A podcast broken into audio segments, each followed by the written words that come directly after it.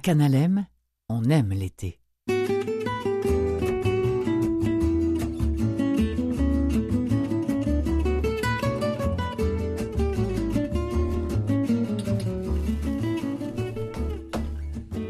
Christiane Campagna. Luc Fortin. Jean-Sébastien La Liberté. Tout le monde. J'étais pas certain que t'étais là. Ben, Euh, je- on s'est on s'est parlé à plusieurs reprises. Oui, mais pas depuis que j'ai quitté ton petit bureau et souvent tu nous dis bon, ça s'en vient, 30 secondes, 15 secondes. Ouais, je, faisais, je faisais des allers-retours pour aller chercher la feuille de route. Ouais, c'est bien, c'est bien. C'est juste que. Je pense qu'on n'a pas changé de thème parce que j'aurais été surpris. Christiane, il y a du monde qui se sont mariés encore en fin de semaine. C'est- C'est c'est une plaie. Tout l'été, chaque fin de semaine. Ah, moi, ça faisait des années. Ah non, c'est vrai, c'est mon deuxième mariage cette année, mais l'autre était un faux mariage, si tu te souviens Oui, bien. oui, oui. Parce que sinon, ça faisait 15 ans que j'avais pas assisté à un mariage. Ok. euh, En bonne et Ok. due forme. Hey, je suis content. Bon, faut dire que Christiane est recherchiste pour ce show-là. Je l'ai déjà dit. Et si je n'y pense pas à la fin, parce que c'est notre dernier tour de piste à nous, l'été, c'est la dernière semaine l'été. Donc, tous ceux et celles qui vont arriver au micro à 11h30, cette semaine, c'est leur dernière. Euh, Christiane fait le- le- l'ensemble du boulot de ce show-là. Et moi, j'arrive, je mange des croissants, puis euh, je rencontre Christiane en studio, puis on jase avec des invités de marque. Euh, on parle des abeilles. Tout l'été, j'ai voulu parler d'abeilles. Christiane a trouvé quelqu'un pour nous parler des abeilles. Oui, on va faire ça tout Yeah! à l'heure avec Madame Fontaine. Ouais, ouais, ouais. Oui, de, de- de- qui De- est- de- qui- En fait, elle a un drôle de titre, mais elle est spécialisée en pesticides. Oui, mais elle a aussi une ferme où elle a notamment des ruches. Elle fait Ah. partie de la Fédération des, a- des- des apiculteurs. Alors, euh, voilà, on fera pas de, de, de- de jeu de mots là, avec les ruches qui rochent, là, mais c'est vrai que les abeilles, ça, ça, il y a un problème d'abeilles de ce côté-là. Jeu Parapanam, ça a débuté jeudi dernier. Dominique va nous en parler. Euh, Qu'est-ce qu'on a? Un verger Oui, qui, entre autres, euh, tente de s'organiser pour faire en sorte que les gens en fauteuil roulant puissent eux aussi profiter de la pomme. Oui, le verger Gros-Pierre, on va leur parler tout à l'heure. Et euh, ben, c'est notre portion balado euh, digne d'intérêt pour nous. Un sujet d'ailleurs qui, euh, on vous le dira, euh, mérite une bonne nouvelle. Euh, le festival de... Et là, je sais pas, en braille, c'est marqué... Ça se peut-tu, c'est l'art? De l'art radio, OK. oui. De l'art radio. OK.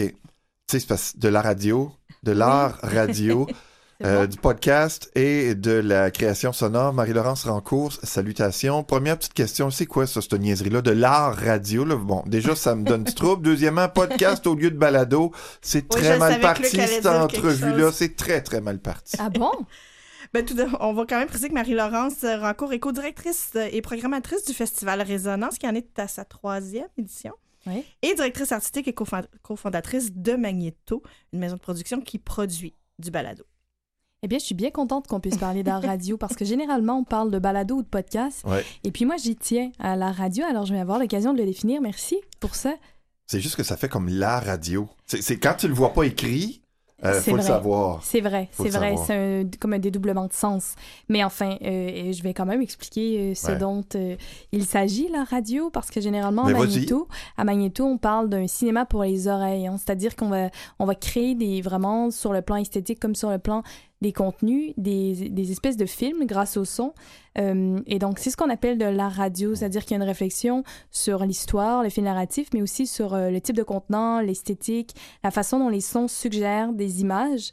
Alors, c'est plus que, tu sais, parce que le podcast aujourd'hui, bon, ou la balado, ce qu'on ce qu'on préfère, ben, il y a toutes sortes de, de formules. Des fois, il y a des shows autour d'une table. Des fois, bon, il y a toutes sortes de choses. Alors, nous, on, on- on aime bien continuer de parler d'art radio parce que ça retourne de notre mission, vraiment, euh, de concevoir le podcast comme une discipline artistique à part entière. Et ce serait ça, donc, la radio. Oui, parce qu'on on, poursuit le parallèle avec le cinéma, vos deux grandes spécialités, donc c'est le documentaire et la fiction audio. C'est vrai, on fait aussi beaucoup de grands entretiens, mais effectivement, on a fait beaucoup euh, de documentaires, euh, des fictions pour enfants. Alors, euh, tout ça grâce, grâce au son. Parlez-nous de balados qu'on connaîtrait peut-être, euh, que nos auditeurs reconnaîtraient, qui ont été produits par vous. Euh, Magneto a réalisé par le passé une série qui s'appelle La troisième personne en neuf épisodes. On a réalisé un documentaire qui traite d'immigration et de racisme qui s'appelle L'écorce et le noyau. Alors pour ceux qui ne l'auraient pas entendu, euh, je pense que c'est une, disons, une, approche complètement originale au Québec de ce que pourrait être le documentaire sonore. On a réalisé des fictions pour enfants qui s'appellent La puce à l'oreille.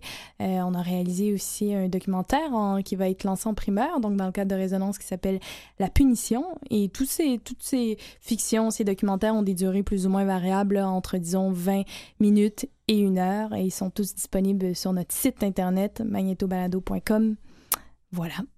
Et la façon comme Magneto, donc, de faire euh, du balado, de faire du podcast, influence la mission du Festival Résonance? Oui, complètement. Parce qu'on a une ligne éditoriale, hein, comme tous les festivals, ben évidemment, on n'est pas juste. euh, C'est pas une.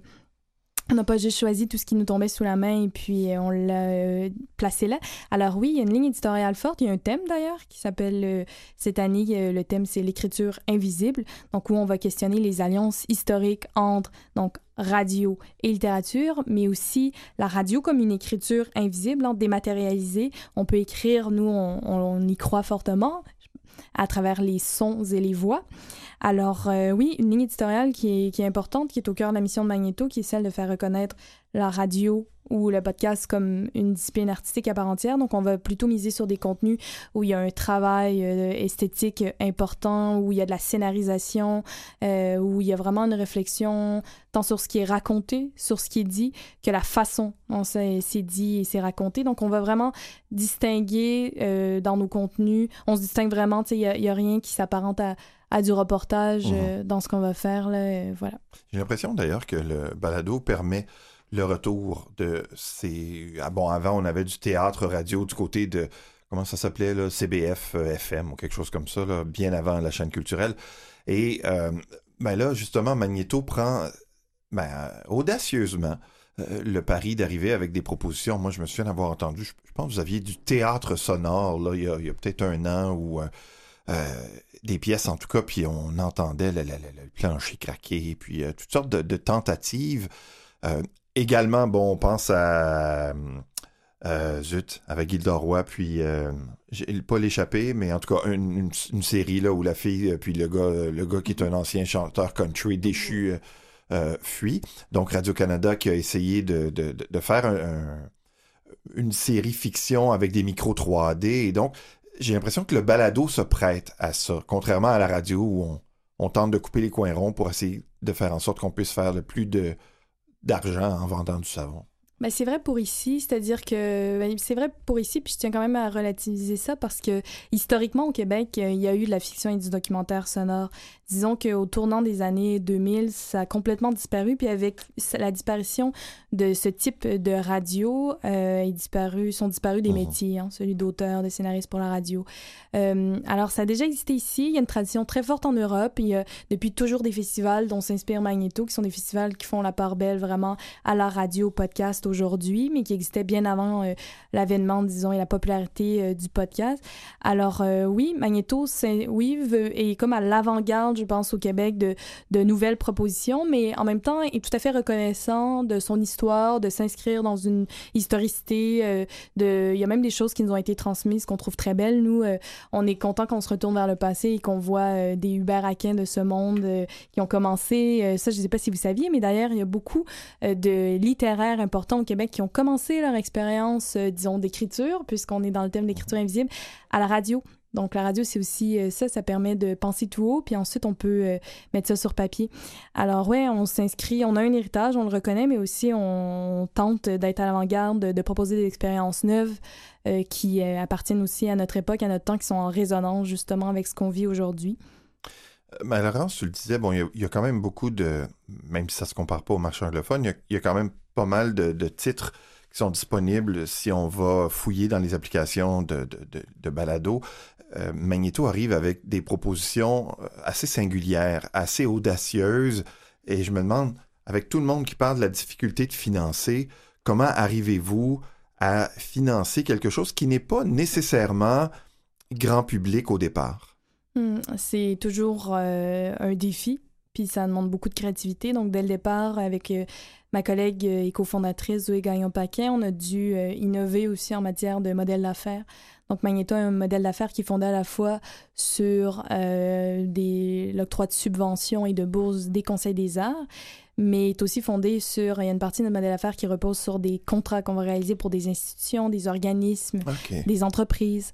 Donc, euh, c'est le genre de chose qui nous permet aujourd'hui d'exister et d'employer euh, neuf personnes à. Magneto, neuf employés salariés à temps plein.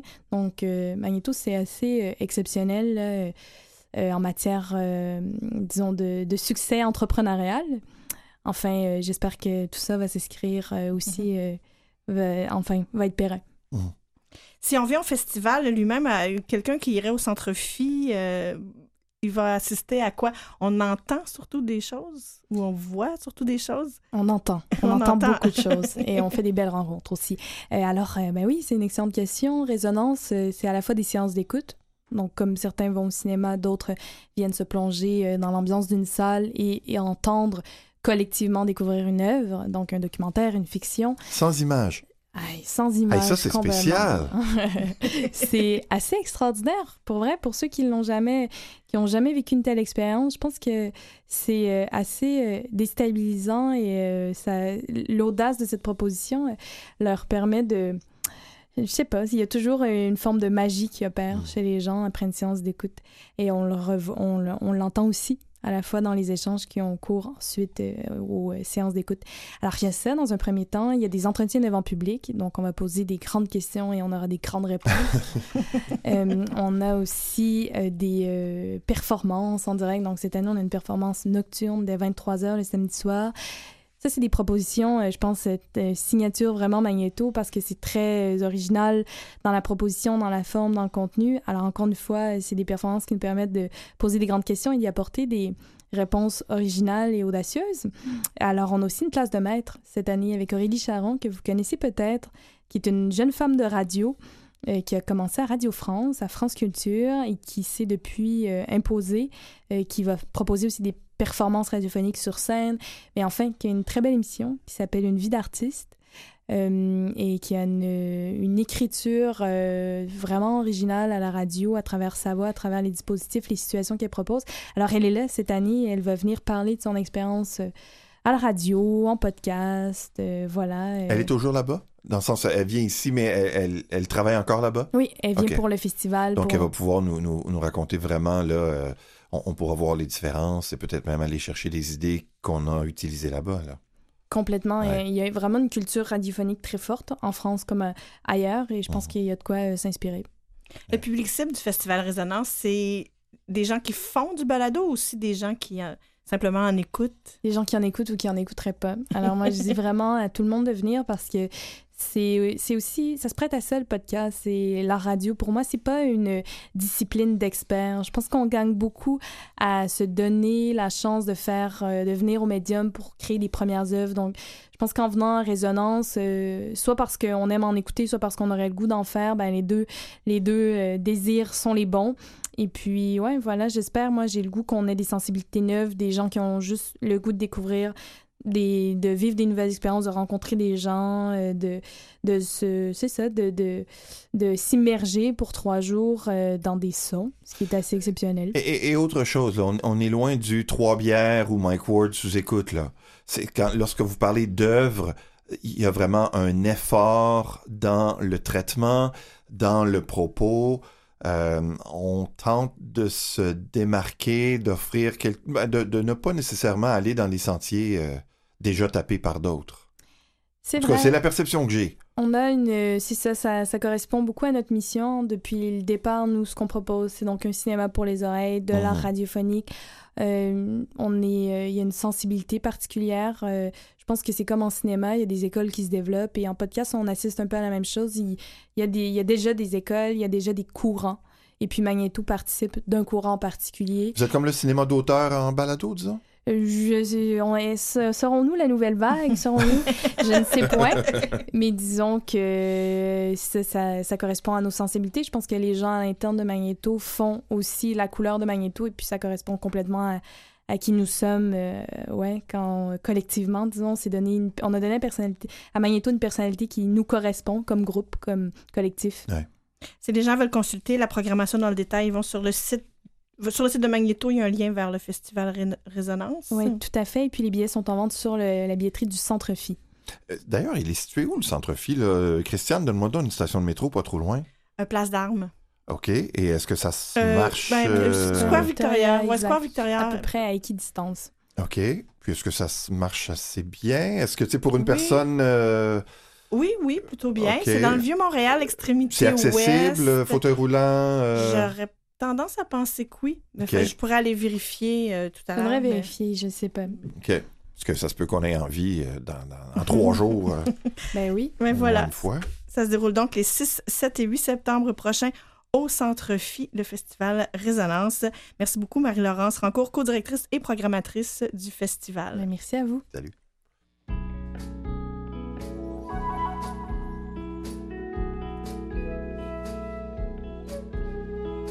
Combien de tonnes sur San Francisco? Combien de hippies sont jetés à l'eau? Combien de bandits se sont échappés? Combien de poubelles sont entassées dans le dépôt?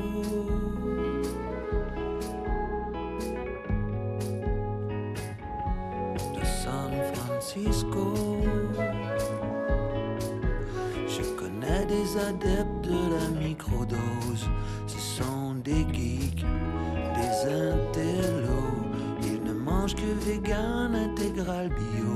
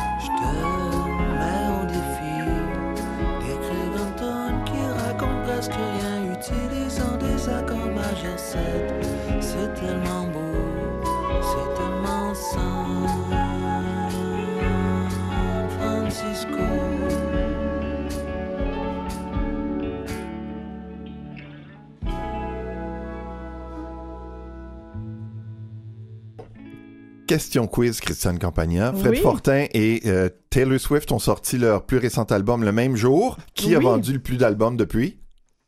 Euh, je savais même pas que Taylor Swift avait Ouais. sorti un album vendredi. Ça Hey. donne une idée de mes, de, de- de mes intérêts à moi. Elle a vendu 150 000 depuis vendredi. Alors que plus personne n'achète des disques. C'est quand même impressionnant. Je suis bien heureuse pour elle. Ben, on est heureuse pour la compagnie.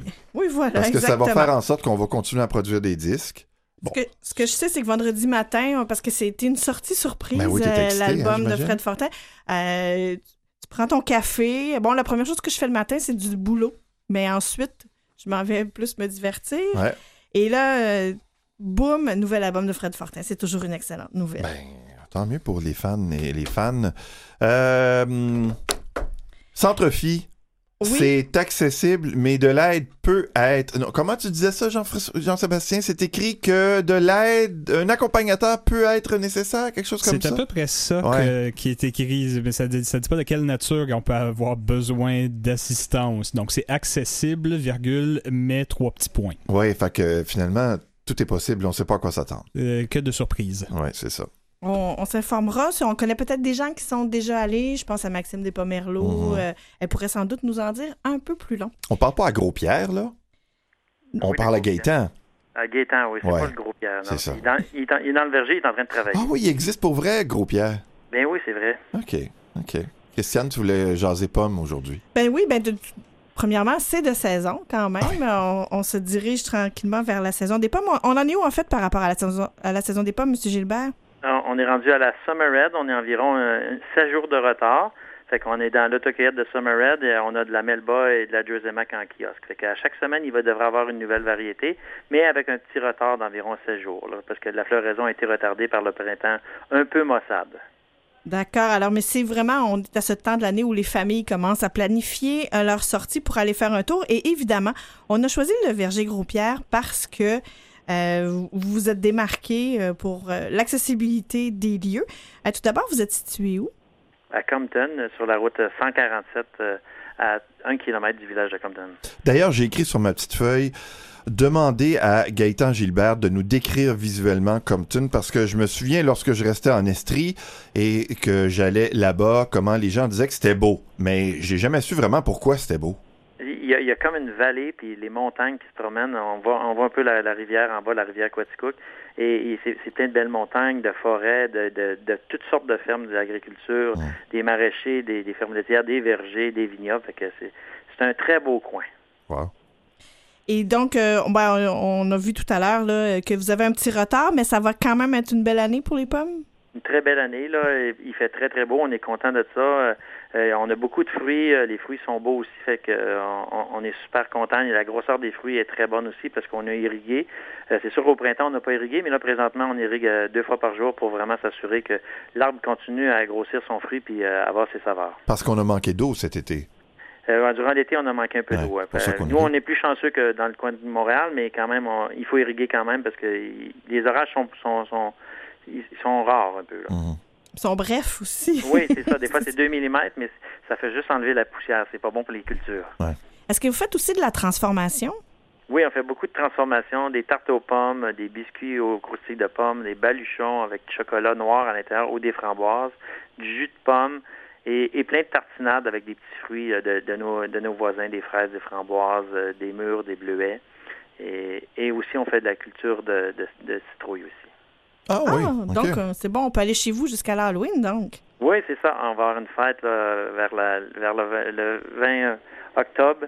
Le 19 et 20 octobre, on a une fête de la citrouille. Les gens viennent décorer les citrouilles. Euh, la sorcière Horis va être là aussi. Fait que c'est, on, on fait l'autocueillette, dans le fond, jusqu'au 26 octobre. Christiane a mentionné euh, un effort pour rendre euh, la cueillette accessible. C'est que vous sortez le tracteur avec, entre autres, euh, une petite charrette et il est possible de, de, de monter à bord de la charrette en fauteuil roulant. C'est ce que j'ai compris. Oui, c'est bien ça. On vient d'aller faire l'inauguration à 10h30. Je reviens de là de la première tournée avec cinq fauteuils roulants et une douzaine de personnes assises dans, les autres bancs. Et ce, fut très plaisant. Les gens ont été contents. Fait qu'on a conçu ça. Euh, cette voiture-là, euh, euh, ça a commencé par le Julie Sage de Tourist Quaticook qui nous a envoyé un petit courriel dirait qui roule est un elle rend les, accessibles les, les entreprises touristiques au Québec. Fait que si vous avez quelque chose à faire faire, ben nous, tout le reste de l'entreprise était déjà adapté. Fait qu'on s'est dit Ah, c'est plate, on a pas on a, on a tout adapté. Mais là, j'ai eu une idée, je dis à ma blonde, je dis à Mélanie, je pense qu'on devrait faire une voiture adaptée. Et là, j'ai lancé l'idée à Kéroul, j'ai fait les plans, et c'était la première qui a été euh, approuvée par Kéroul au Québec, une voiture adaptée qui peut avoir cinq fauteuils roulants et qu'on peut assurer 20 personnes euh, avec des déambulateurs ou des poussettes ou des gens qui, qui, ont, qui sont à mobilité réduite et même euh, pour les aider. Là. Fait que c'est, très, très fun. Qu'est-ce que ça implique? Une rampe pour monter à bord et ensuite des sangles un peu partout pour sécuriser les fauteuils? C'est surtout ça? C'est ça. Ben, ça, ça commence, dans le fond, euh, euh, on, on a trois partenaires là-dedans. qui roule a fourni les sous. Tantôt, on parlera dans l'aspect financier. Fait qu'il y a une rampe comme on peut dans les autobus qu'on voit, les, les rampes euh, ou dans les autos. Une rampe qui va se baisser, on va monter le fauteuil. Et c'est la, la compagnie Eureka Solutions qui nous a fourni ce- cet appareil-là. Et ensuite, on, on les rentre à l'intérieur et on prend les sangles et on les attache quatre sangles par fauteuil roulant pour que ce soit en sécurité. Sont- il y en a trois passés, placés derrière et il y en a deux dans le milieu de la voiture. Puis ils sont en- avec les gens. là. C'est couvert ou c'est euh, oui, il y a ouvert? un toit. C'est couvert. c'est en plus. Euh, ce matin, nous, c'est plein soleil, mais euh, on était content, on était à l'ombre. Mais même s'il y a un petit orage, on peut aller faire un tour, c'est c'est en sécurité, puis on va pouvoir débarquer les gens, puis aller leur faire cueillir un, un fruit, là, parce qu'il y en a qui n'en ont jamais cueilli. Là. Fait que, ils, ils vont être avec leur famille, ça va être le fun. Est-ce que c'est préférable de réserver? Euh, non, pas de réservé. Les gens arrivent. C'est sûr qu'on on s'attend qu'il y aura une période de pointe hein, parce que euh, les week-ends, mais la, la voiture a, a fait des tours à chaque 15-20 minutes. Fait que si les gens sont patients, ben ils vont pouvoir. euh, les gens quand ils viennent au verger, ils peuvent rester quelques heures. Fait que la voiture va toujours tourner, puis euh, il n'y a pas de problème. Les gens vont pouvoir faire des tours. Ça va nous faire plaisir. Au-delà de la cueillette, quand on va faire un tour chez vous en famille, c'est quoi les activités qu'on fait? Ben, on- il y a le tour de tracteur qui pogne beaucoup, mais il y a l'air de jeu. Et ce qui pogne le plus dans l'air de jeu, il y a plein de, de jeux, mais on a enfoui deux tracteurs. Et ça, ça marche de 0 à 99 ans. Même les papas et les mamans vont s'asseoir dessus pour les essayer. Ils essayent même de les déprendre, mais ils sont enfouis dans le sol. Fait que ça, c'est- vraiment quelque chose d'intéressant. Puis on, on a un endroit pour pique-niquer. Les gens peuvent manger une pointe de tarte et un, un petit soupe- une soupe qu'on fait les week-ends. Euh, Ils peuvent prendre un, un café, ils peuvent amener leur pique-nique. Et fait qu'ils peuvent passer une belle partie de la journée, puis d'un endroit relaxant, puis euh, à regarder les, les jeunes jouer, puis euh, c'est c'est super le fun, puis aller cueillir des pommes, manger des pommes. En regardant votre historique, j'ai vu que vous aviez introduit des nouvelles variétés et je me suis, je me suis toujours demandé comment introduit-on des nouvelles variétés de pommes? Ouais, c'est- pas fait par. euh, c'est c'est vraiment fait à, à la main. C'est que dans le fond, au printemps, on va prendre un- une fleur femelle, mettons, qui va être Macintosh, ça va être la mère, et on va prendre le père qui va être Cortland. On va cacher les, les fleurs avec un filet. Et quand la fleur va ouvrir, on va prendre le pollen de Cortland et on va aller faire remplacer l'abeille, puis on va butiner la. Macintosh. Fait qu'on est sûr du père et de la mère. C'est comme les humains, là. Mhm. Le père et la mère, on est sûr, parfois. Mais là, ce coup-là, on est sûr. Ouais, ouais. Et là, on laisse le filet. La pomme va grossir durant toute l'automne. Après ça, durant l'hiver, on va récolter le pépin. On va le laisser reposer en janvier-février. On va le planter. On va le laisser partir en pépinière. Et en juin, on va le mettre en champ. Puis en 15 et 20 ans, il va ressortir des pommes. Mais vous comprenez que tous les pépins, les six pépins en avait à l'intérieur, ils avaient tous le même père, la même mère, mais ils vont tous faire des, des arbres différents. Parfois, ils vont avoir des pommes jaunes, des fois des pommes rouges. Ah. Euh, parfois, ils n'auront pas de pommes, ils vont avoir des épines, ils vont être très grands. Ils, ils- fait que ça- puis C'est là, la, dominance du gène, si on veut. C'est ça. Fait que le gène, c'est pas nous qui décidons, c'est pas un OGM, c'est pas nous qui décidons quel gène qui va arriver. Et là, maintenant, on fait une découverte, on, on arrive dans le verger. euh, c'est la pomme de domaine, notre groupe qui fait ça avec nous. Et, et on fait partie de ce groupe-là. Et là, on découvre une pomme comme la belle d'août qui, qui est prête vers la fin août. Cette année, ça va l'appeler la belle de septembre parce qu'on est en retard. Mais qu'on a découvert une pomme très croquante, mais sucrée. C'est rare à la fin août de découvrir une pomme croquante, sucrée, pas très grosse, mais rouge, puis parfumée. Fait que c'est des trucs comme ça, mais ça prend des années d'observation. Et, et après ça, des fois, on a, on a découvert une autre qui s'appelle Passionata, mais elle est prête vers le 20 octobre. C'est la Mais- dernière de l'année. Mais est-ce que ce sont des exclusivités ou vous pouvez les vendre en, en marché? Ah non, on, a- on les vend à la ferme. C'est Ok. seulement, on est six vergers au Québec qui en ont, 6 à 8 vergers au Québec qui ont ces nouvelles variétés-là. Et il y en a plein d'autres dans nos cartons qui s'en viennent, qu'on est en train, on vient de planter 1500 pommiers. Wow. Il y a plein de nouveaux pommiers qui s'en viennent, de nouvelles variétés. Il est copropriétaire de, du verger Gros-Pierre à Compton, Gaëtan Gilbert. Merci beaucoup, beaucoup. Merci beaucoup, M. Gilbert. Merci à vous, belle journée. hein. C'est vrai que c'est une belle journée. On revient après la pause. Il sera question de jeux parapanaméricains et d'abeilles. On reste dans la nature. Vous écoutez Aime l'été. Aujourd'hui, on a notre quiz musical qu'on aime bien faire. Le thème, les, les noms. Oui, et on avait du choix. Ah oui, oui, oui, oui. Vous allez voir, là, dans la dernière demi-heure. euh, Même si on répond très vite. Oui, on va euh, répondre vite, je pense que oui, mais je pense que Jean-Sébastien sera pas obligé de nous aider beaucoup cette semaine. Je pense qu'on a amené une cargaison. Euh, j'ai pas regardé, par exemple, j'ai pas demandé à Jean-Sébastien est-ce qu'il y avait beaucoup de doublons? À date, j'en ai vu un seul. Ah ben là.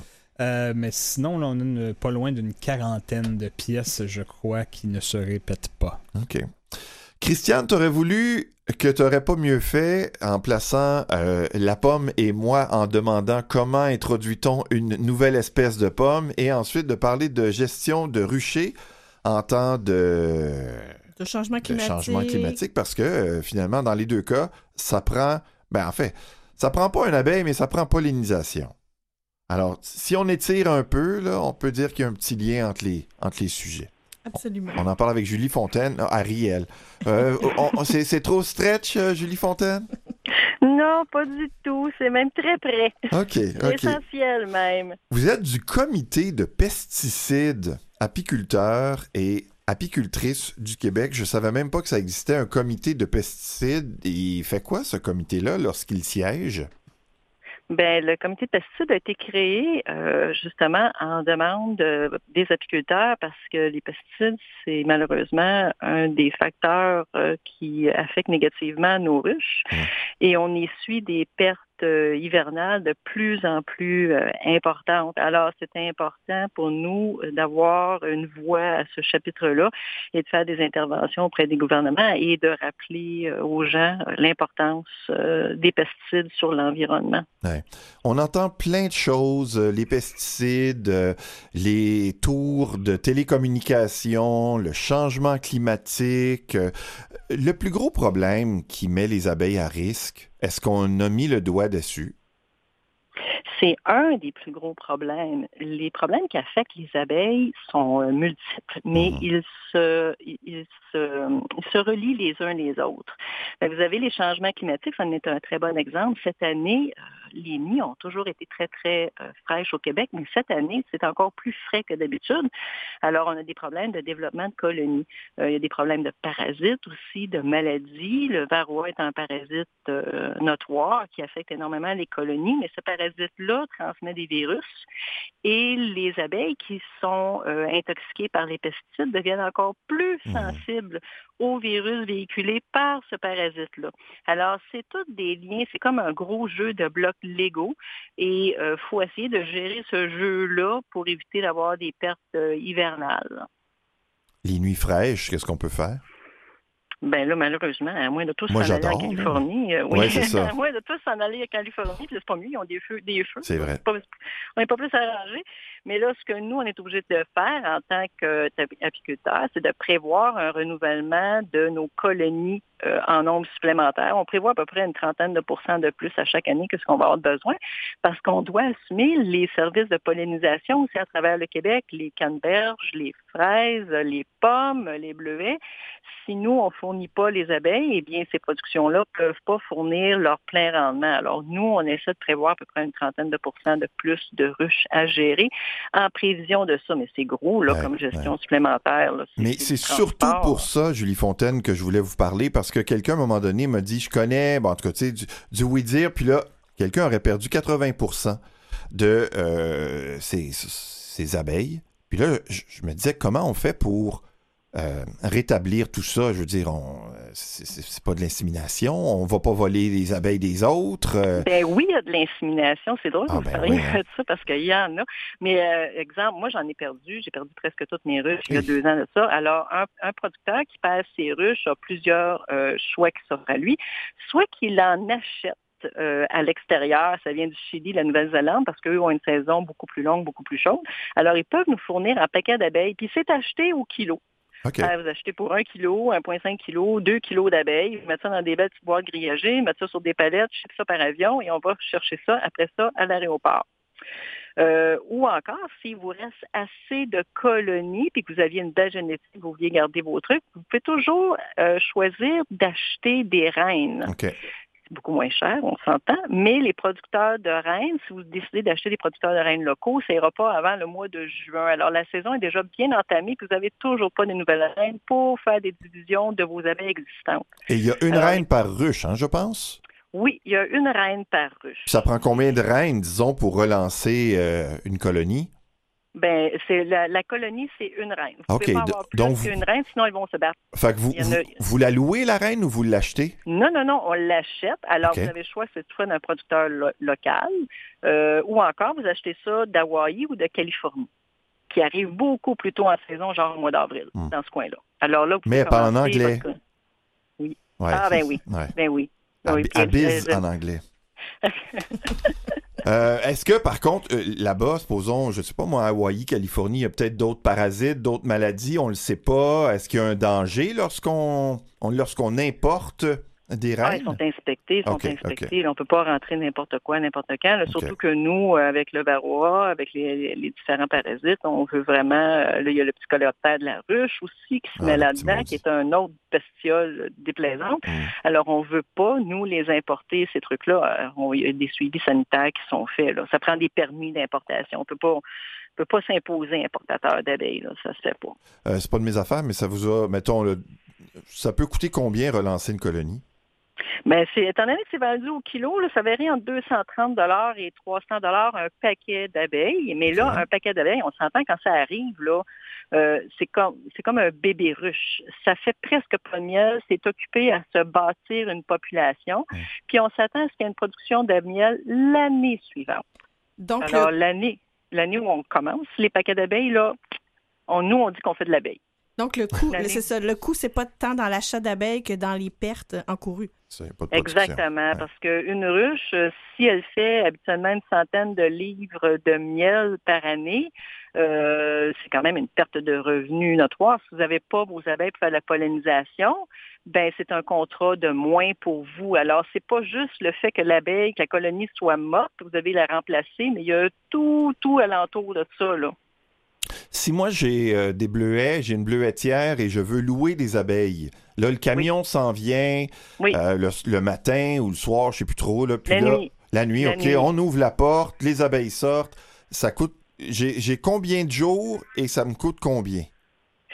Ça dépend toujours des contrats. Euh, les apiculteurs et apicultrices, euh, le contrat original était 150 à peu près par colonie. Pour combien de temps? Le temps de la pollinisation, ça dépend des fruits. Alors, ça peut être une semaine, deux semaines, euh, des fois un petit Oh. peu plus. Fait que ça peut être Ah. assez, assez lucratif pour un propriétaire d'abeilles. Ben, un instant. Non? OK. Euh, pour, non, non, non, pour vous rendre avec votre ruche, Ah, ouais. vous devez ouais, avoir un système de transport. Puis là, on parle de monter dans le nord souvent, de déplacer, de faire beaucoup de kilométrage. Vous faites ça la nuit. Euh, ça vous prend des employés parce que c'est lourd une ruche. Euh, mettons que juste une hausse comme ça avec du couvain, c'est à peu près une quarantaine de livres. Oh. Mais euh, c'est ça, là, si vous déplacez une centaine de ruches, 100 fois 40 livres, vous allez avoir mal au dos à la fin de votre nuit si vous êtes tout seul pour faire ça. Alors, ça prend des, des- des petits transporteurs pour utiliser ça, des, communément appelés en anglais des lifts, qui se promènent et qui vont déplacer ça. Vous devez avoir des clôtures électrifiées parce Je que dans ces coins-là, il y a des ours. Ouais. Alors, oui, ça peut être rentable, peut-être, Mais il faut travailler pour. mais faut travailler extrêmement fort, puis surtout dans des temps où la production de miel, comme cette année, ça semble être un petit peu so-so, après avoir parlé à plusieurs personnes dans différentes régions, là, ouf! Voilà, la production de miel ne sera pas au rendez-vous probablement cette année. Euh, bon, on parlait de bleuetière, on parlait de... Souvent, on se lance dans la monoculture. Est-ce que ça, c'est un problème pour euh, les abeilles? Ben, la monoculture, c'est un peu comme le fast-food pour les humains. Si vous placez les abeilles devant un champ qui a toujours la même source de pollen, parce que le pollen est une source de protéines pour les larves des abeilles. Alors, si les abeilles nourrissent les larves avec toujours la même source de protéines, il n'y a pas de diversification. C'est comme si je vous disais, oui, vous allez manger du pain brun, mais vous allez manger juste ça pendant deux semaines de temps Ouais, ouais, ouais. vous allez peut-être être un peu vert à la fin de votre semaine. Alors, c'est important qu'il faut avoir une source diversifiée. Puis ça donne un goût aussi au miel, là, la diversification. C'est bon, là, du miel avec des fleurs sauvages. c'est pas nous qui choisissons, dans le sens, si le fermier, lui, il a juste des bleuets, là, ça. ensuite, ça se peut que vous vous dites, c'est pas bon pour mon, ma colonie, euh, je, je prends pas le contrat, c'est ça? Non, non, non, pas du tout. On y va, là. Mais c'est après, on va déplacer les ruches dans des endroits où on sait qu'il y a plus de diversité. OK. Vous n'allez pas On prendre va des compenser comme ça. vous allez pas prendre des contrats, c'est ça, avec euh, que des producteurs bleuets pendant tout l'été. Ouais. Mais on peut pas de toute façon parce que la, fle- la dure floraison du bleuet, c'est c'est quel- c'est quelques, quelques jours, peut-être une semaine ou deux. Alors, automatiquement, après, les, les, les, les apiculteurs doivent monter, aller chercher leur ruche, et ça se fait tout de nuit, là. Chercher les ruches, redescendre ça dans la vallée, et après ça, retrouver des emplacements pour les abeilles, pour qu'elles puissent butiner, puis euh, se faire euh, une réserve de miel intéressante. Mais elles coopèrent bien quand même. Elles, elles reviennent elles-mêmes là, euh, à, à- à la ruche. C'est quand même assez spectaculaire. Là, des...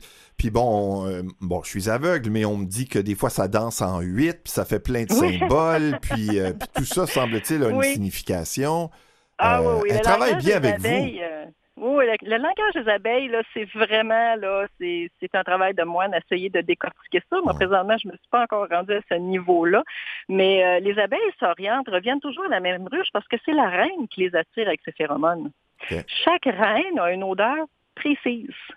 Alors, une abeille qui est habituée avec la reine, disons, je sais pas, je vais dire un gros mot, elle, sent le Chanel numéro 5. Mhm.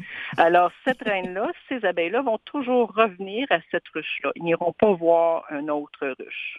Mais pourquoi? Parce qu'elle prend soin d'eux ou parce qu'ils ont développé un rapport? ou? Non, la reine, c'est la mère. Les abeilles sont toutes les filles de la reine. Donc, il y, a un, y a lien maternel, il y a un lien filial, Oui, là. on- Il y a un lien filial entre la reine euh, et ses ouvrières. OK. Alors, c'est pour ça qu'elles reviennent toujours au bercail. Il peut en avoir combien par, euh, je sais pas, par année, dit-on? Euh, la reine pond à peu près 1500 œufs Oh, par jour. Par jour? Par jour. Wow! Par jour. OK. Quand ça va bien. Quand ça va bien, quand les nuits sont chaudes, quand il y a une bonne rentrée de nourriture, elle va pondre à peu près 1500 œufs par jour, si c'est une bonne reine qui a été bien euh, fécondée. Puis une ruche euh, en forme, euh, au printemps, c'est à peu près 50 000 individus. Ah, wow! Mais là-dessus, il y a 30% de butineuses. Alors, c'est pas 50 000 abeilles qui sortent pour aller butiner. Elle fait pas les lunchs pour, euh, pour l'école, là? Non, Une chance, hey, imaginez? Non, non, non. non, non. Euh, Julie Fontaine, quand vous siégez Oui. dans votre comité là, de pesticides, ces temps-ci, le gros dossier, est-ce qu'il y a un pesticide en particulier? Est-ce qu'il y a... euh, Ben, tous les pesticides sont à l'ordre du jour, mais là, présentement, c'est la commission pour les pesticides que le gouvernement euh, Legault a mise en place. Euh, qui siège présentement, qui reçoit les mémoires de tout le monde. On a envoyé notre mémoire avec nos, euh, nos demandes et euh, nos préoccupations, qui sont quand même légitimes. Et là, on attend de voir en septembre, on espère énormément que le gouvernement va nous appeler en personne, qu'on puisse aller témoigner pour donner notre version de notre réalité. Et dernière question, en tout cas, à- de, de- de moi. Les, vos clients, Oui. eux, peut-être qu'ils veulent en utiliser des pesticides. Euh, vous, Oui. vous voulez pas... co- comment ça se...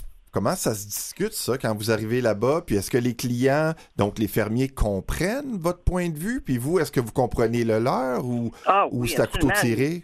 Non, non, non. Nous sommes des agriculteurs à la base, des Mhm. agriculteurs. Comme moi, j'ai été productrice maraîchère bio, alors je suis euh, assez bien placée pour euh, savoir les contraintes que les agriculteurs euh, expérimentent à chaque saison. Euh, c'est sûr que le point de vue de la- de- de- des apiculteurs et apicultrices, c'est qu'on ne veut pas qu'ils soient utilisés des produits qui ne devraient pas, qui n'ont pas à être utilisés, parce qu'il y a à peu près 96% des produits des enrobages de semences qui sont utilisés, mais que l'insecte n'est pas présent dans les champs. Alors, tout ce qui est demandé, c'est un dépistage, un suivi par les agronomes pour s'assurer que s'il y a utilisation de pesticides, c'est parce qu'il y a une raison valable.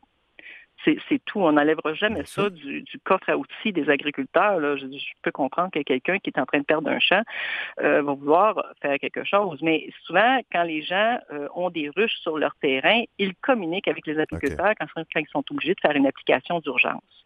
Alors, les apiculteurs se rendent sur le terrain, sortent les ruches dans ce temps-là. OK. Ben, euh, est-ce que tranquillement on sent la lumière au bout du tunnel? Est-ce qu'on voit la lumière au bout du tunnel ou c'est toujours aussi critique? que- Il me semble depuis dix ans, là, on, on, on- on crie à, à- à l'exi- l'apocalypse des abeilles. Oui, mais ça fait dix ans qu'on n'est pas entendu. C'est ça le problème. Ça fait dix ans qu'on crie, mais ça fait dix ans qu'on nous ignore. Et là, on Ah oui. commence à nous entendre. Et moi, j'ai de- des appréhensions face à la commission des pesticides, justement. J'espère que les dés sont pas pipés d'avance et que les décisions sont pas déjà prises dans leur tête.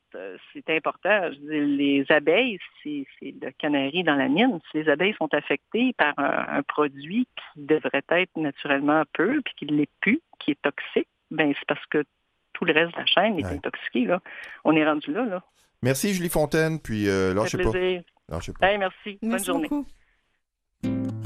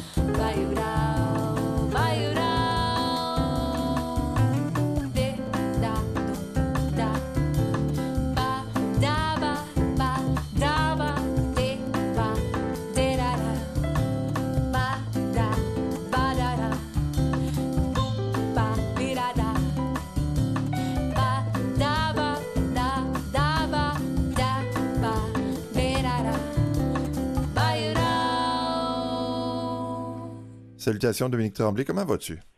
Très bien, et toi? Oui, merci, merci, c'est gentil. Euh, dis bonjour à Christiane.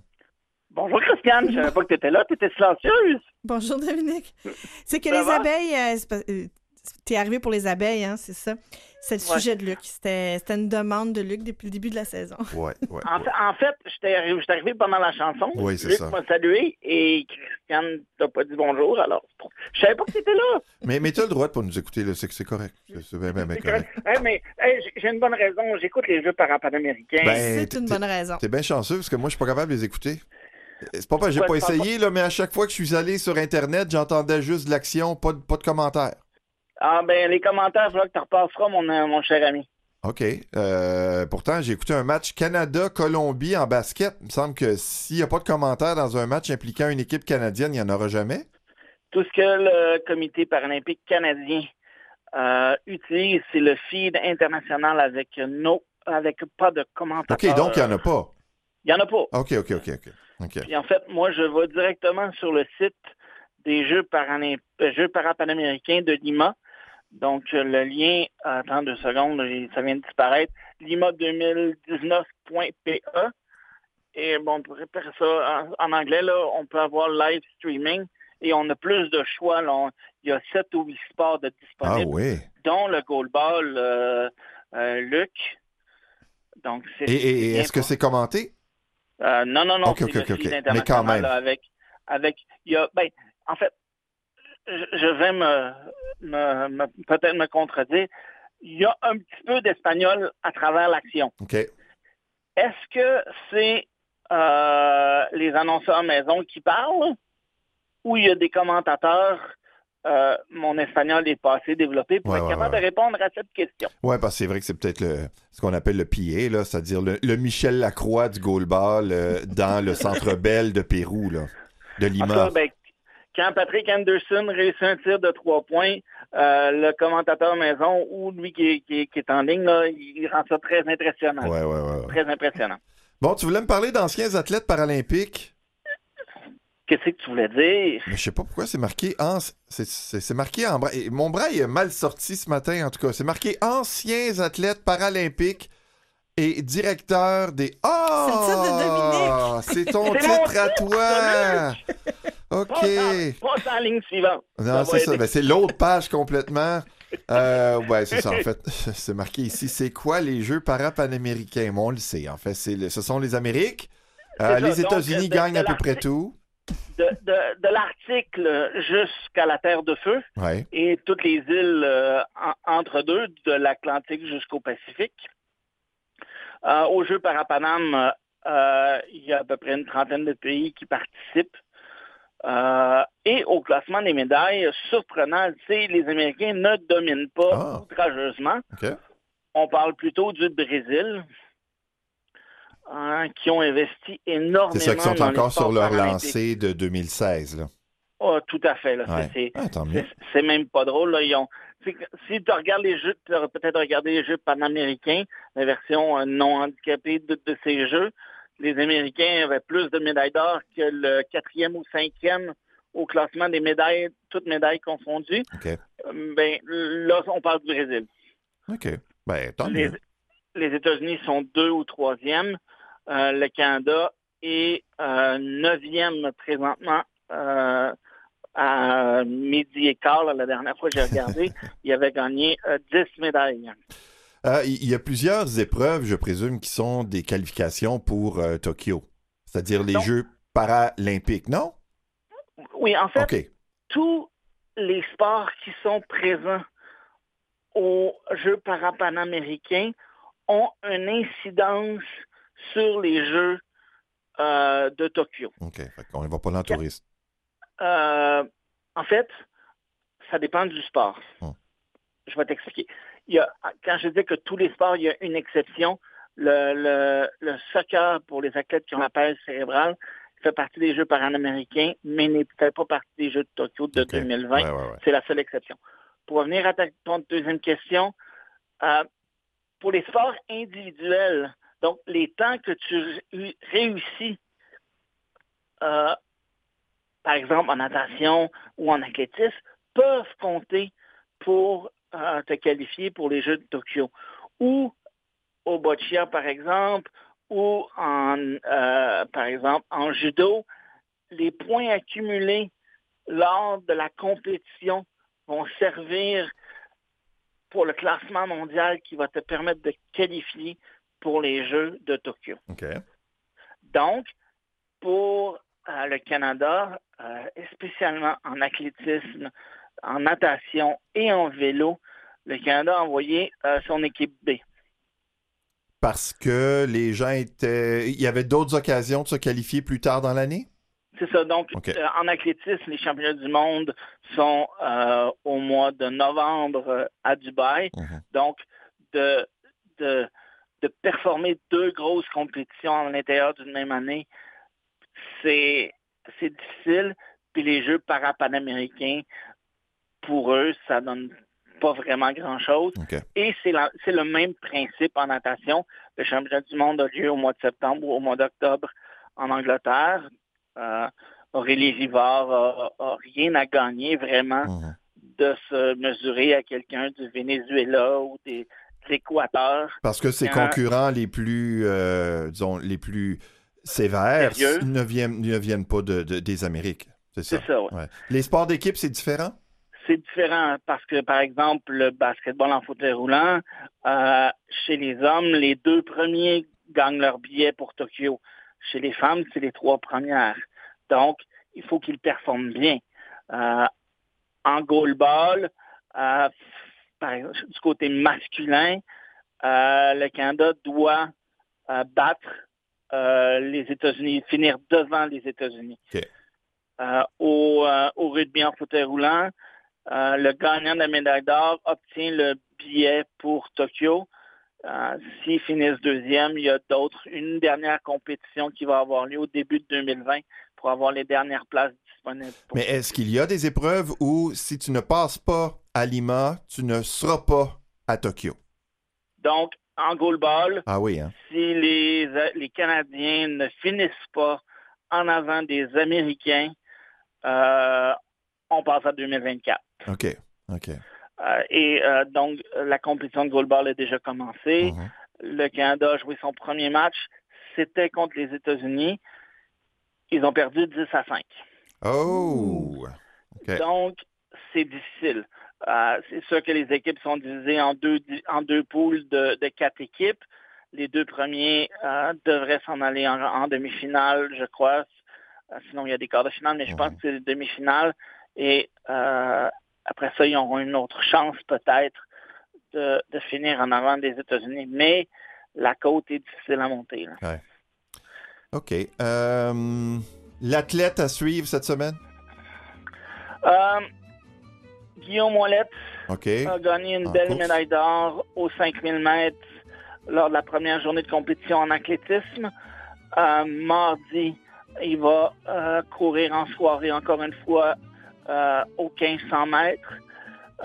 Il devrait gagner. on va voir ce qu'il va faire Mhm. à surveiller. L'équipe euh, masculine de, de basketball en fauteuil roulant avec Patrick Anderson, la qualification n'est pas automatique. Et les Ah, filles ça- là, qui ont eu de la difficulté à, à Tokyo, à Rio, euh, c'est important En pour fait- elles, les 13-15 secondes. Le- en fait, les hommes ont plus de difficultés, mais les, les femmes, ça va être un petit peu plus facile. Ils, finissent, ils doivent finir dans les trois premières. Et euh, bon, il y a le Canada, les États-Unis qui sont 1-2. Puis Bon, ben. de place. La troisième est, est ouverte à peu près tout le monde. Moi, je lirai les résultats. Toi, tu regarderas les compétitions et les autres qui voient également. Allez sur le Parapanam. Vous écoutez Aime l'été.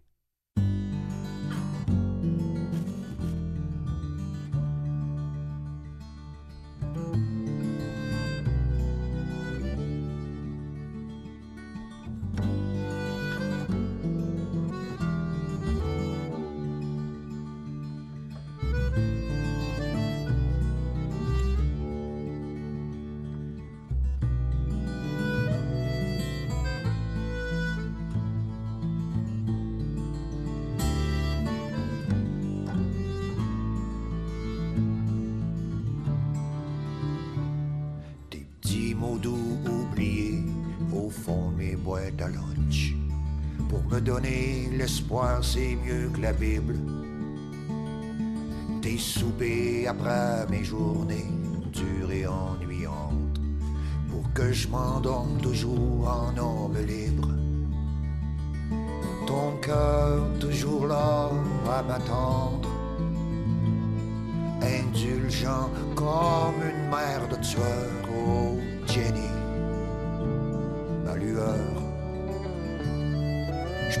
en affaires comme ceux qui volent avec leurs plumes. Je n'ai que ma sueur pour toute fortune.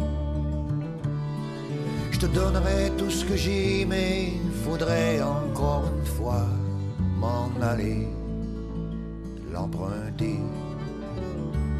Je n'ai du broyer du noir à tout vouloir lâcher, comme si j'étais d'un concours de courage. Nos seules vacances c'était quand on allait se coucher. Mais laisse-moi dire, ta peau c'est mieux qu'une plage. Et chaque nuit je vais tenter ma chance. Parmi un grand mariage d'oiseaux, Jenny, mon ange. Quand je vois quelque chose de beau, à chaque fois je pense à toi. À mes yeux, t'es la sœur de la beauté. Je te donnerai tout ce que j'ai, mais ça tiendrait d'un petit casson. D'autres que j'ai, c'est moi. J'essaye de faire en sorte que quand tu penses à moi, tu te dises que t'aurais pas pu trouver mieux.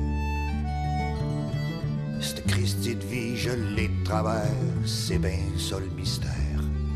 Comment t'as fait pour me rendre heureux?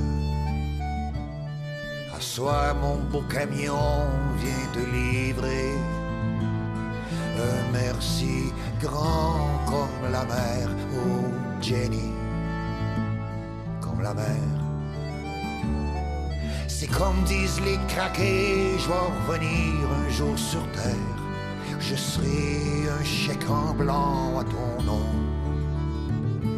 Je te donnerai tout ce que j'ai, mais c'est pas sérieux parce qu'au fond, tout ce que j'ai, c'est toi.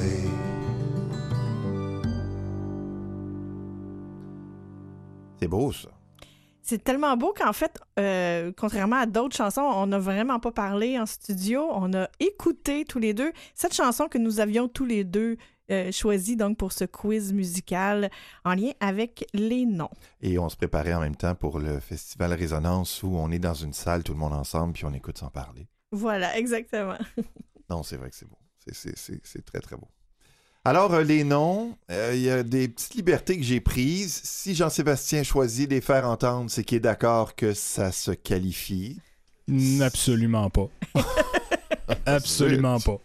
Merci Jean-Sébastien. OK. Il y, en a qui sont euh, nom de famille aussi, là. Ah, OK. Ouais, je, j'avais- je savais pas si c'était- nom ou prénom Ouais, de toute façon, uniquement. c'est tellement plus rare les noms de famille. Je cherchais une toune, je, je vais la nommer parce que il y a une toune de Dominique Michel, Monsieur Dupont. Une La, la, toune des la, la. Miladies. Ah, je pensais que c'était Dominique Michel. Les Miladies. OK, fait que j'ai cherché Pour Monsieur une Dupont, raison qui m'échappe, euh, j'ai des connaissances comme ça sur la chanson des années 60 au Québec, OK. qui précède ma naissance, précisons-le. Alors, c'est notre dernier quiz musical de la saison.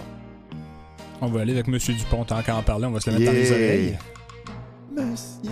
La pluie dégoulinait lorsque mon petit pied a touché le sol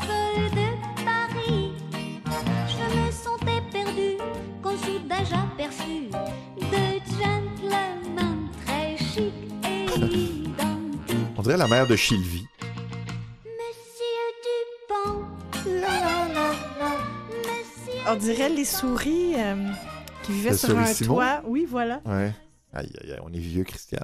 oui. Merci Jean-Sébastien pour Monsieur Dupont. Merci Ça pour les Miladies, Christiane. Est-ce qu'on est donc prêt? Je pense que oui. En studio, on est prêt. À la maison, êtes-vous prêt? Qui ne dit On- mot consent, on y va.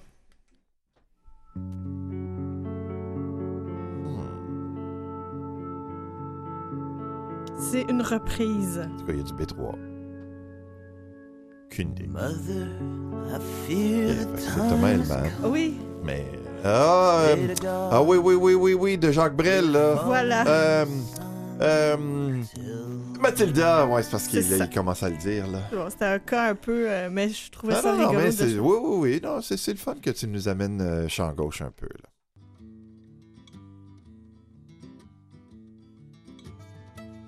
Ça, c'est Paul Pichet? Non. Ouais. Oui. Je, je sais que c'est un nom composé. Non, c'est ça? Il est Mais pas composé, Je l'ai. mais... Oh, il vient de le dire. Ah, j'ai pas entendu. Régent. Ah oui, Régent. Régent Pesant. Régent Pesant. Je me souvenais que c'était un prénom de cette génération-là, le prénom de mes oncles. Mais c'est tout ce qui me revenait. Ah, je l'ai oublié, elle, Marie-Chantal. Ah, puis il y a Beau Dommage aussi qui a fait Marie-Chantal. J'ai complètement oublié Marie-Chantal. Je pense qu'on donne pas le point à Luc. là. Non, c'est pas Marie-Chantal. Marie-Chantal. nanana. Tu-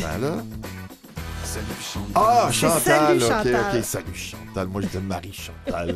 salut Chantal, ok. On donne pas le point à lui. Bon, on donne pour Steffi Choc, mais pas pour. euh, Bon, Ah, ça, c'est. Suzanne. Bravo, C'est Leonard Cohen. Leonard Cohen.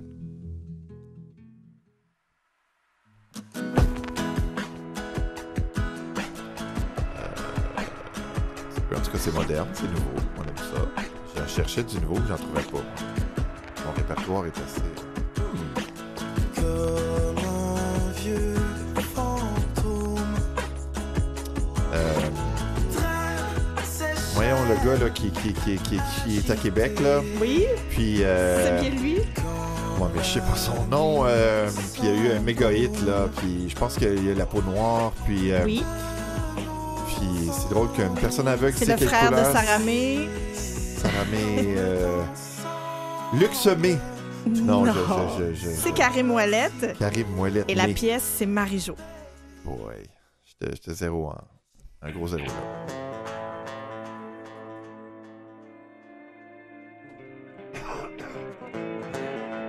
Ça, c'est mon choix, ça, Jean-Sébastien? Je pense bien que oui. Oui. Ok. À date, je- j'essaie d'alterner 1-1. C'est celle-là que je disais. Si Jean-Sébastien la met, c'est qu'il est d'accord avec... On, Ok, on peut ratisser large. Donc, il y a une twist. Mais là, il y a plus juste Ah, Miss twist. Ecstasy. Tu sais, je me dis, c'est son nom. C'est Miss Ecstasy, comme Miss... Ouais. Ouais. Ouais. Dumas? Euh, Il y en a pas long d'être trop. là. C'est, euh, en tout cas, Vincent Vallière, là, mais euh, Chantal, non, je dis que c'est pas Chantal, là, mais Manu. Tu m'aimes mal, tu m'aimes trop. Manu.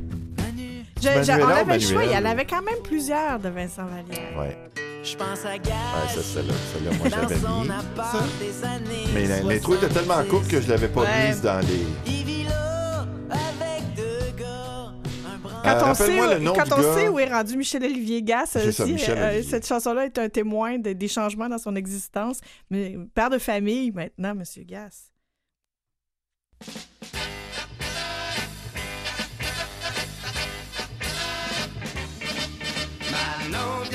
On l'avait choisi tous les deux, Donald j'imagine. Lautrec, non. Quand on réagit ni l'autre? Non, non, je, je cherchais, je, je me demandais même si c'était une de mes années, des, des- mes années gogo, parce que moi aussi j'en ai quelques-unes de gogo. Une de tes années gogo, j'essaie de t'imaginer dans ta période gogo avec les costumes et tout, là. Ah, c'est une autre vie, ça. Avec des grands, grands cols. C'est Billy! C'est vrai. C'est vrai. C'est vrai, c'est en cet été euh, où Julie Mars a pris beaucoup de place dans notre espace médiatique. Malgré, euh, Elle est dans sa vie. malgré elle. C'est vraiment. ouais. Euh, euh, euh, euh.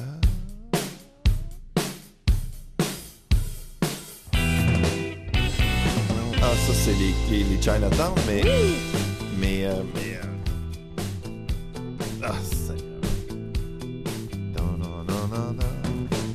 toi, mon amour, une longue vie. Pour nous, mon amour. J'essaie de. J'entends même pas le Il te refrain. laisse une chance parce que pour l'instant, il ne l'appelle que mon amour. Euh, Pamela. euh, On se rapproche, euh, on oui, se rapproche. oui, ça finit en A, me semble. Euh, euh, toi, Pénélope, Pénélope. je ferai de Je ferai de la pop. euh, C'était- la risible, ce, ce Félix refrain-là, à l'époque.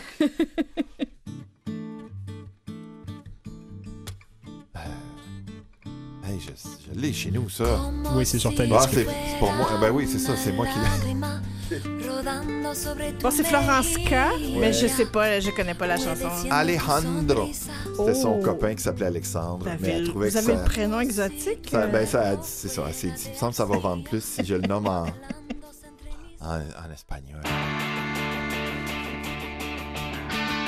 Euh, j'ai aucune idée, là, mais euh,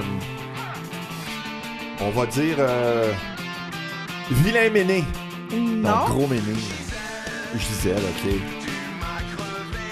c'est Xavier Café. Ah, je, je, je, je, je savais, mais son nom venait pas. J'avais la, la, la, la télévision, puis la, la...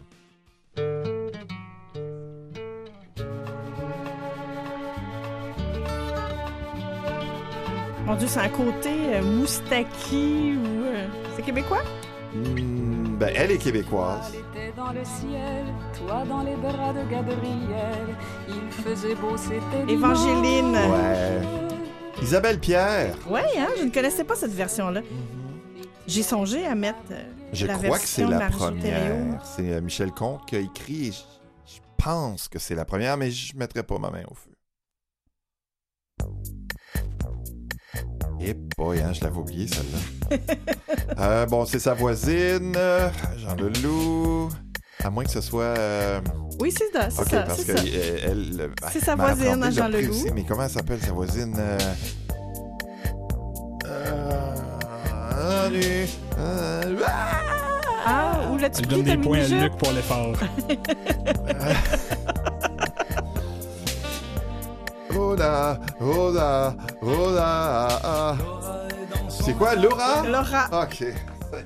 J'entends des sons, mais je... Encore une fois, avec Jean Leloup, il y avait du choix aussi, quand même. Isabelle, t'as des têtes! Ouais, mais ça, c'est printemps-été. Y avait-tu Il- Mais oui, mais il y a, oui, il y a Isabelle aussi. Faut... Il n'y a pas de quoi rire quand Isabelle t'a les copains Oui Vous connaissez Eddie Oui Savez-vous ce qu'Eddie m'a dit Non Eddie m'a dit ça, ça, Ben là, il y a déjà la réponse.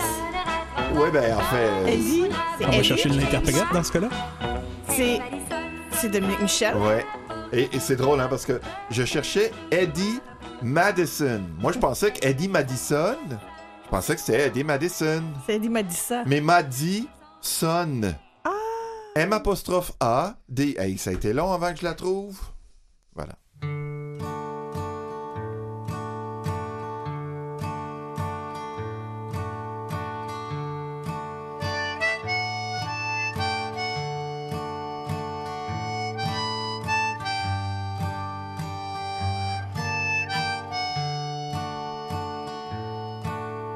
Il a souvent des chansons pas longues. Il n'y a plus rien au Marie, à quoi C'est tu Philippe B, mais ça doit être Marie. Voilà. Ou Maria. quand Marie. tu danses Quand tu danses Y a du feu dans tes yeux Y a de l'eau dans ton dos Mais Marie, qu'est-ce que tu caches Derrière le rideau de tes taches de rousseur backstage de ton cœur.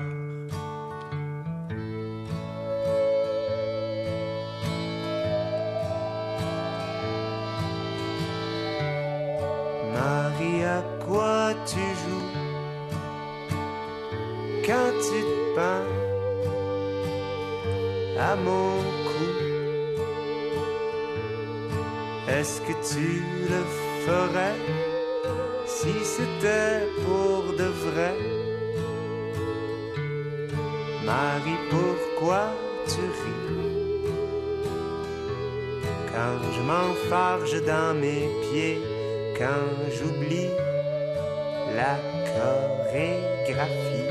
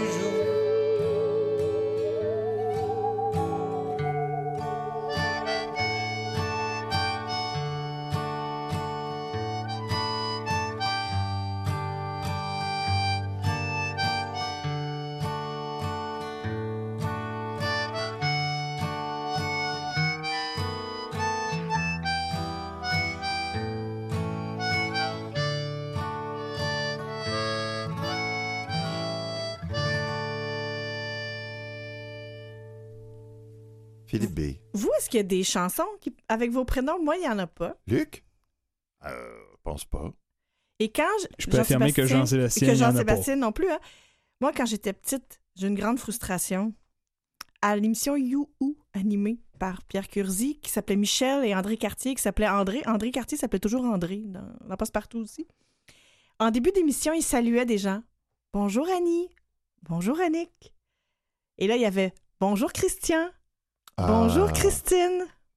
Ah ouais. hein. Jamais. J'ai demandé à ma mère pourquoi. Pourquoi ils disent jamais mon nom? C'est pour C'est ça que tu t'es mis pas. Christine sur Facebook.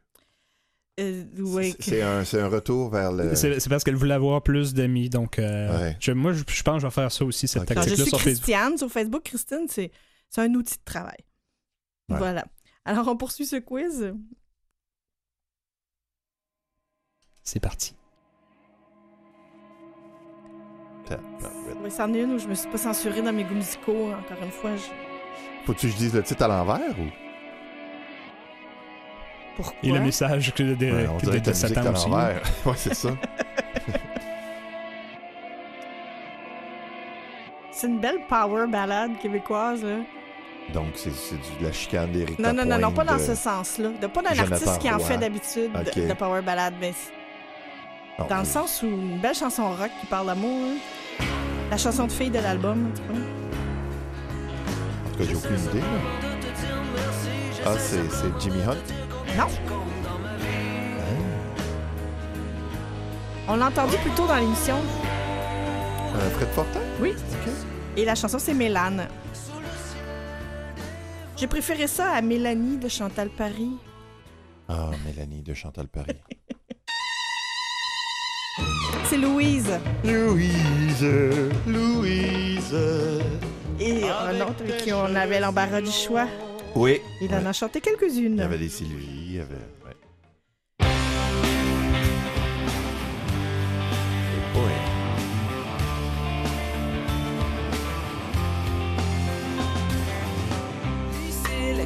T'approches de moi. T'as dit qu'ils nous donnent pas de chance, hein? Souvent, les, les gens ils disent les noms de la fille en premier. C'est Pas beaucoup de noms de gars aussi. C'était plus difficile. Ouais, oui, je cherchais des noms de gars, puis à part Régent Pesant, puis. Dolores. Oui! De Bobby. Avec euh, ses. euh, comment il s'appelle? C'est vraiment un authentique violonneux qui faisait la partie de violon sur cette euh, Monsieur pièce-là. Pointu. ou Non, c'est pas Monsieur Pointu. Blanchard. C'est pas Monsieur Pointu.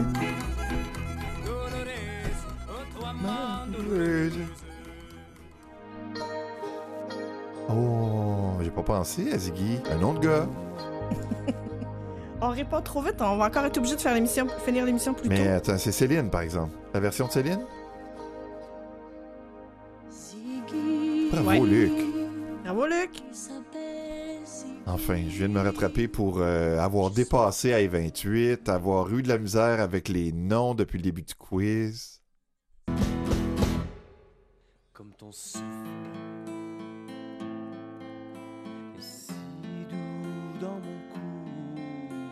Alors, Christiane a déjà affirmé à plus d'une C'est reprise vrai qu'elle n'est pas qu'elle- une ne c'est connaissait vrai. pas. Tu, tu connais pas beaucoup les cowboys fringants. C'est vrai.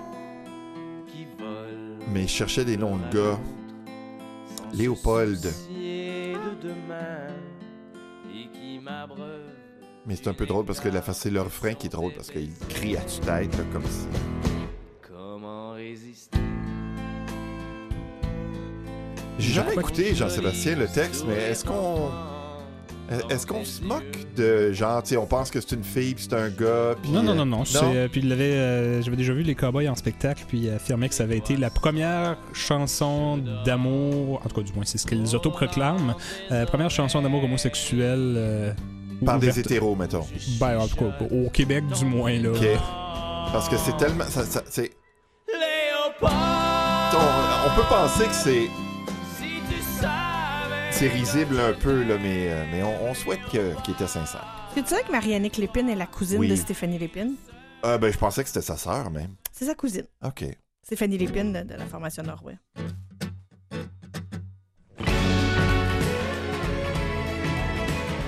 Hey, je connaissais ça. J'aime tellement cette intro.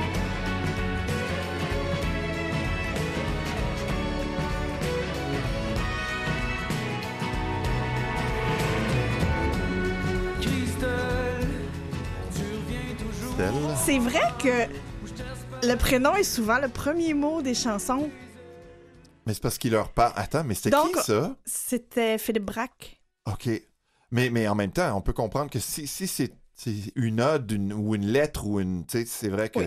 Écoute, Christiane, tu sais, pis Ouais, aller, c'est le deuxième mot, là, mais. Du même album, j'aurais pu choisir Alice aussi. Ah oui, hein. Oui. Elle Conception. Il Conception. était temps que je le dise. Tu Charlebois. Oui, c'est comme si ça allait de soi. je Oui, oui. Robert Charlebois.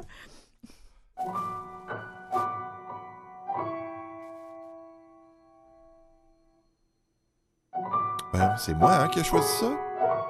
Non, c'est moi. OK, mais c'est. Je connais ça, ça, mais c'est quoi donc? Parce que le piano est beau. On entend vraiment la. La percussion. Tac, tac, tac. Paraît que ton contrat chef surprend l'avion à la fin du mois. Que c'est c'est elle, là. Écoute un peu. Je mais. euh, le sais-tu, toi? Non, je ne le sais pas. C'est une reprise? Parce qu'on connaît cette chanson-là, mais c'est c'est quoi déjà? Dans les baraques, peuplées à mort dans le désordre, avec des cousins qui les traquent dans le garde-robe au bout d'une corde. À l'origine, Richard Desjardins. Ouais, c'est ce que je me disais. Moi, Elsie. Eh, Et euh, Pierre Lapointe euh, est derrière ce magnifique piano. OK. Mais bravo, Jean-Sébastien. Là, t'es allé chercher ça loin. Et là. personne ne l'a eu. Non, personne non, ne l'a eu. Non, bravo. Oui, oui, c'est Mitsu. C'est Mitsu! C'est Mademoiselle Anne. C'est Mademoiselle Anne!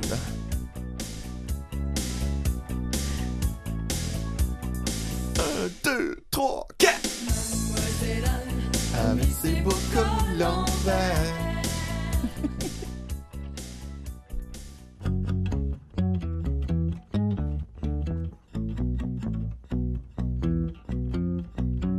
En tout cas, le guitariste et le bassiste s'entendent. Ils s'entendent. Ah, euh, c'est Martin Léon, là. Euh, euh, euh, Mhm. euh, Félicie. Voilà. OK. oh ben non. Oh mon Dieu, c'est triste, ça. Mélanie, si je t'aime. C'est vrai, il y avait cette Mélanie. Eh, mais elle a une belle voix, Céline Dion. Moi, j'aimais beaucoup la voix de Céline Dion quand elle était plus jeune.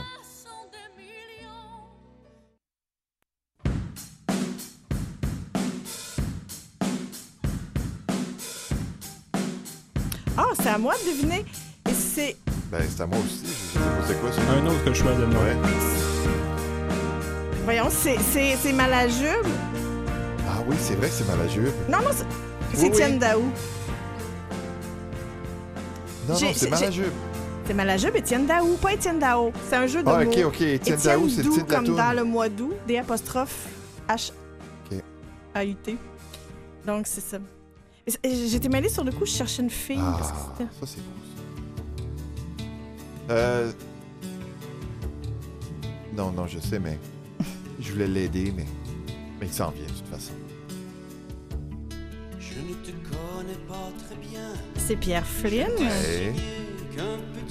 À Sophie, il y a 15 ans. Ah, je ne connais, je la connais pas. J'avais une chanson de Pierre Flynn dans la tête ce matin parce que j'ai écrit en rafale en préparant la revue de presse du matin et j'avais dans la tête en cavale Ah oui. à cause de Oh, ça. Cavale, c'est le nom du balado que je cherchais il y a... Mon Dieu que c'est déprimant cette émission-là. 1h25. Ça, c'est mon choix.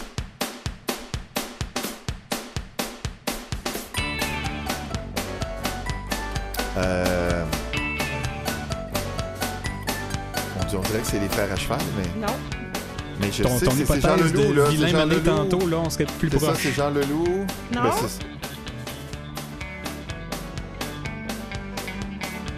On est dans le tout début des années 90. On venait à peine Ok. d'avoir les pingouins, puis Voilà. je sais pas c'est qui elle. C'est lui. C'est lui, ok. On s'est acheté des guitares pourries, elles étaient bleues et à batterie. On a torturé parents et amis au détriment de nos envies. J'ai dit, et François, non, le temps pas. On se Et François. Premier album de Vilain Pingouin. On a le temps d'une petite dernière. Euh, Christiane joue.